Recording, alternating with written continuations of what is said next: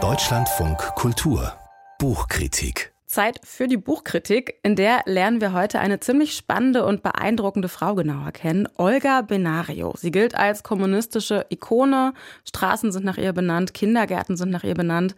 Als junge Frau war sie vor allem in Berlin politisch aktiv, bevor sie in die Sowjetunion fliehen musste. Und über diese Zeit, über ihre politischen Aktionen in Berlin, hat sie ein Buch geschrieben, das jetzt zum allerersten Mal auf Deutsch erschienen ist. Berliner kommunistische Jugend heißt das. Und Liane von Billerberg hat das Buch für uns gelesen. Guten Morgen. Guten Morgen. Wer war denn Olga Benario? Was müssen wir wissen über diese Frau? Na, sie ist im Jahr 1908 geboren, als jüngstes Kind einer sozialdemokratisch-jüdischen Familie in München.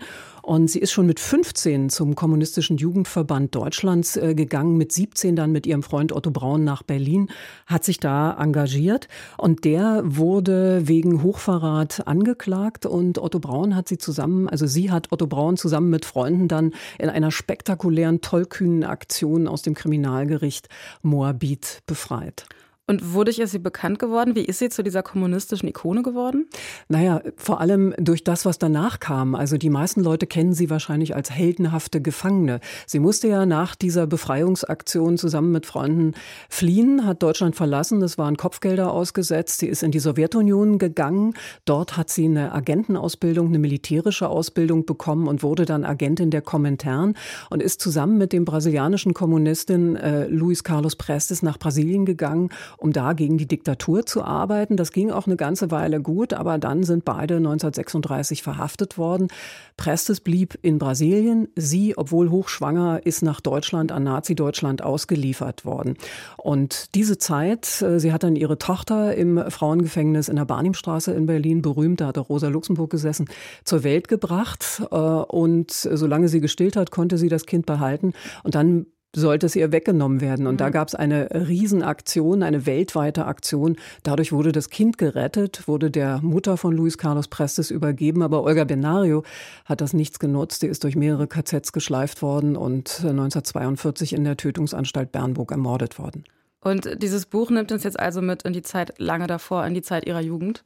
Ja, in ihre Teenagerzeit äh, könnte man sagen, in, in die Zeit, wo sie eine unglaublich mutige ähm, Person gewesen ist, die da mit ihren äh, kommunistischen Genossinnen und Genossen in Berlin-Neukölln, muss man sagen, da war sie vor allem aktiv, ähm, eine Menge Aktionen gemacht hat, Demonstrationen, Plakatkleberaktionen. Sie haben sich da ein Katz-und-Maus-Spiel mit der Polizei geliefert, manchmal nachts äh, prominente Plätze gesucht, wo sie die Plakate ankleben können und haben sich dann quasi als Pseudo-Liebespärchen durch die Stadt geknutscht.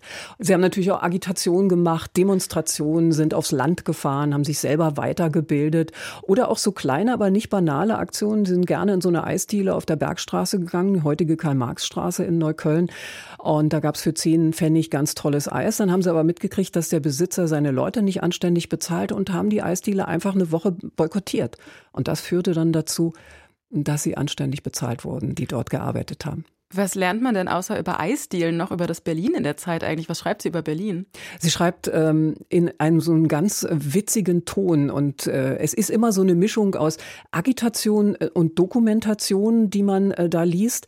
Aber das Tolle ist eben, sie hat diesen Berliner Sound drauf. Sie beschreibt die Städte, sie beschreibt die Armut, sie beschreibt, wie sie gegen ihre Feinde, die äh, die Nazis kämpfen. Sie hat alles gegen Bonzen, egal ob die von der Sozialdemokratie oder von der Gewerkschaft sind. Und dieses Berlin, dieser Ton Ton, der kommt so ganz toll in diesem Buch raus. Warum erscheint das Buch eigentlich jetzt erst auf Deutsch? Der Verlag ist auf dieses russische Manuskript, das Buch ist ja 1929 in Moskau erschienen, für ein sowjetisches Publikum aufmerksam gemacht worden und hat dann festgestellt, dass dieser russische Text ähm, ja so ein bisschen rucklig ist und auch fehlerhaft und hat ihn dann neu übersetzen lassen. Und das, das hat äh, Christine Listau getan und zwar ziemlich gut. Ähm, sie hat also diese Stimmung der Stadt damals und vor allem auch den Typ der dieses Buch schreibt, nämlich Olga Benario, sehr genau beschrieben. Also es ist wirklich eine tolle Übersetzung ähm, lohnenswert, finde ich. Also ich höre daraus, das Buch ist eine klare Empfehlung von Ihnen. Ja, ne, es gibt ja nur äh, oder gab ja nur wenige Berliner Kommunistinnen, die die Verfolgung durch die Nazis und äh, den stalinischen Terror überlebt haben. Und Olga Benarius Text ist, ich hatte es gesagt, Agitation und Dokumentation, aber der ist in seinen vielen Dialogen fast sowas wie Literatur und hat sowas Dramatisches, also wie ein Bühnenstück. Und das macht ihn so besonders. Liane von Billerbeck hat für uns gelesen Berliner kommunistische Jugend, ein Buch von Olga Benario. Das Buch hat sie damals nach ihrer Flucht in die Sowjetunion veröffentlicht. Jetzt ist das Buch das erste Mal auf Deutsch erschienen, übersetzt von Christine Listau. Im Verbrecherverlag ist das Buch erschienen, 128 Seiten, 18 Euro. Vielen Dank. Bitte.